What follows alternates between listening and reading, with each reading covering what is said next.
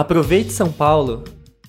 A cidade de São Paulo possui um serviço totalmente focado na busca de pessoas desaparecidas. A Central de Desaparecidos é um setor responsável por registrar a pessoa, divulgar nas redes e tentar localizá-la. São eles também que procuram a família em caso de óbito. O coordenador da central, Darko Hunter, diz que a maioria dos casos acontece com homens de 25 a 89 anos e que não há uma classe social dominante. Qualquer pessoa pode desaparecer a qualquer momento, e os desaparecimentos são comuns. A razão pode estar atrelada à saúde mental, idade avançada, dependência química ou conflito familiar.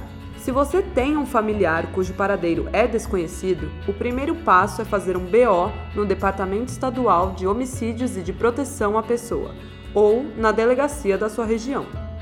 Com o boletim feito, envie um e-mail para pessoasdesaparecidas@ssp.gov.br. Repetindo, pessoasdesaparecidas@ssp.gov.br, com a foto da pessoa em questão.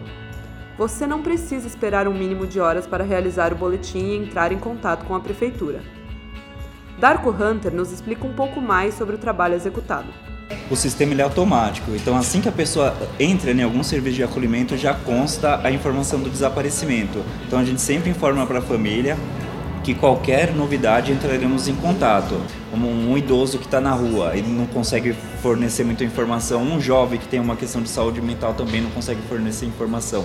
A equipe entra em contato conosco, encaminha uma foto dessa pessoa. São várias equipes que, em conjunto, acaba auxiliando em todas essas questões. Como dissemos, não há um tempo mínimo de desaparição para que a busca seja iniciada. E quando se trata de crianças, adolescentes e pessoas portadoras de transtorno mental, deve-se agir ainda mais rapidamente. Quanto mais rápido o contato, maiores são as chances de encontrá-los. A central irá confirmar o recebimento do e-mail, conferindo as informações com o solicitante.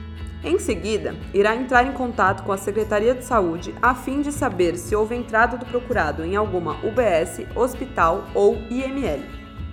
Depois de checar essas informações, é feito um banner com a foto do desaparecido e suas informações para ser divulgado na página do Facebook da Divisão de Desaparecidos.